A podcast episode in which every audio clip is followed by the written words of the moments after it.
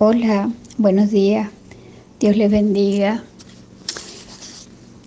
Hoy me siento motivada a hablarles acerca de la vejez.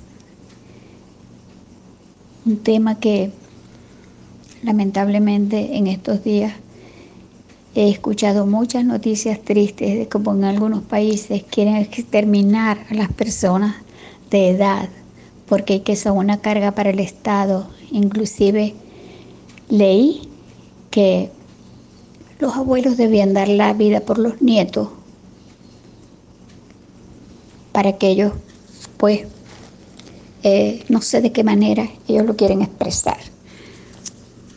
Pero hoy quiero hablarles acerca, el tema que he escogido es con el correr de los años. Y en la palabra encontramos en el, en el Salmo 71, 18, dice que aún en la vejez y las canas, oh Dios, no me desampare. Hay otra cita en Proverbios 16, 31 que dice, corona de honra es la vejez que se halla en el camino de justicia. Y en Proverbios 20, 29 dice, la hermosura de los ancianos es su vejez. En la palabra del Señor encontramos estudios enfocados para las diferentes clases de personas, niños, jóvenes, ancianos, profesionales, estudiantes, pastores, etc. Pero como en esta mañana me quiero referir a las personas a las cuales Dios les ha dado la bendición de una larga vida y a quienes ha prometido cuidar hasta las canas y en la Biblia encontramos por lo menos la historia de 16 ancianos, aun cuando no los vamos a mencionar todos porque sería muy largo, pero les puedo decir que la palabra no, solamente, no solamente menciona las cosas en que fueron notables, sino que también cuenta de sus errores y equivocaciones. Pero eran hombres comunes y corrientes como nosotros. Y las personas que nunca se equivocan es porque nunca hacen nada. El único perfecto, el que nunca se equivoca, es el Señor. Y en esta mañana quiero hablarle de tres personajes y voy a comenzar con Abraham, el amigo de Dios. Y su historia la conseguimos en Génesis, en el capítulo 12 al 25. Al capítulo 25, Abraham tenía 75 años cuando Dios lo llamó y le dijo que saliera de su tierra y de su parentela. Es una historia que ya todos conocemos. Y le prometió bendiciones para su parentela. Abraham, hablaba mucho con Dios, por eso lo llamó su amigo, porque los amigos hablamos mucho, nos contamos cosas.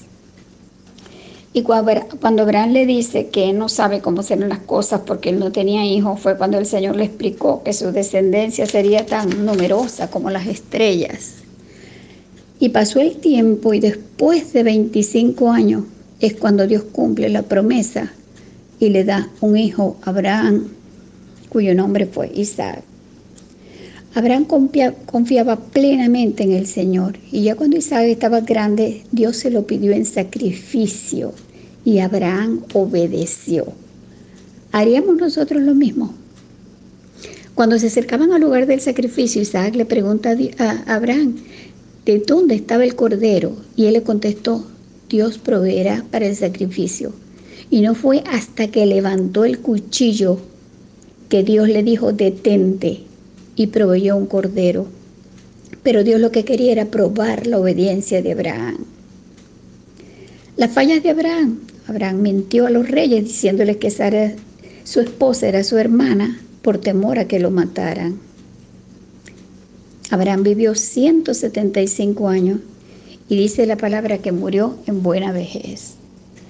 La segunda persona de la que les quiero hablar es de Sara, la esposa de Abraham. Su nombre significa princesa. Sara llevaba una vida muy agitada y solo de pensar en los traslados que tenía que hacer de un lugar a otro con Abraham, los problemas que le dio su sobrino Lot, pero ella fue leal a su esposo y lo sirvió a todas partes. Y tenía 60 años cuando Dios le prometió un hijo.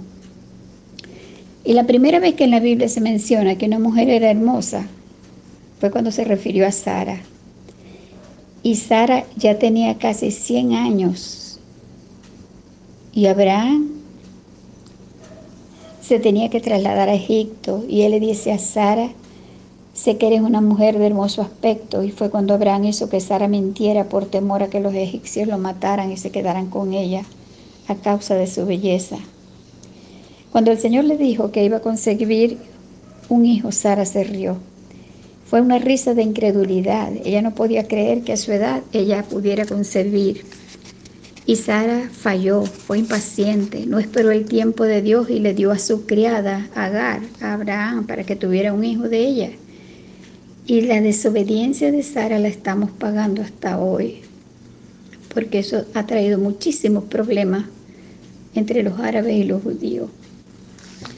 Y cuando nació Isaac, Sara volvió a reír, pero era una risa diferente. La primera era de incredulidad, pero esta era de alegría. Y el nombre del niño se lo puso Dios, que significa risa. Isaac significa risa. Sara murió de 127 años y es la única vez que en la Biblia se da la edad de una mujer. Y por último lo quiero hablar de Isaac un padre confundido. Y cuenta la Biblia que cuando Isaac envejeció, sus ojos se oscurecieron y quedaron sin vista. Y había un problema muy fuerte entre Isaac y Rebeca, su esposa. Un problema que no debe existir en ningún hogar, porque Isaac prefería a Esaú y Rebeca prefería a Jacob. Y fue tanta eh, la preferencia que llegó al extremo de engañar a su esposo ciego y esas preferencias trajeron consecuencias trágicas a todos. ¿De qué manera lo engañó? En Génesis 27 cuenta que Isaac llamó a Esaú para que cazara un cabrito y lo guisara para él, y Rebeca, que estaba escuchando, le dijo a Jacob que fuera rápido y le trajera un cabrito, y ella se lo preparó como a Isaac le, gustaba, y así recibiría él la bendición que le daría su padre. Y así lo hizo. Como, Isaac, como Esaú, perdón, era velludo, le puso en las manos pieles para que él creyera que era el vello de Esaú. Cuando una persona pierde un sentido, los demás se agudizan. Y él le dijo, la voz es de Jacob, pero las manos son de Esaú. Parece que fallaban en Isaac los otros sentidos como consecuencia de los años. Y consecuencia de todo esto, Jacob tuvo que huir. Él nunca más volvió a ver a su mamá. A pesar de toda la historia, tuvo un final feliz.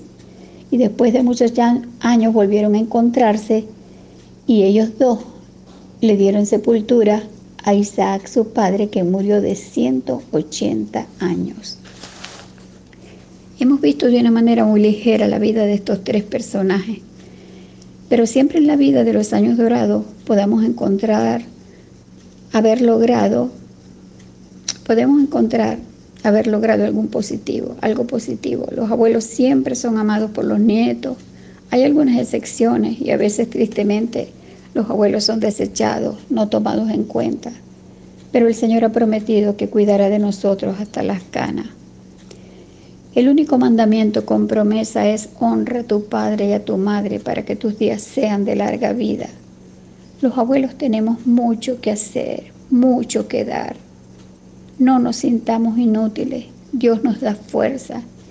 Y dice la palabra que los muchachos se fatigan y se cansan, los jóvenes flaquean y caen, pero los que esperan en Jehová tendrán nueva fuerza. Levantarán alas como las águilas, correrán y no se cansarán, caminarán y no se fatigarán. Eso se encuentra en Isaías 40, 30 y 31.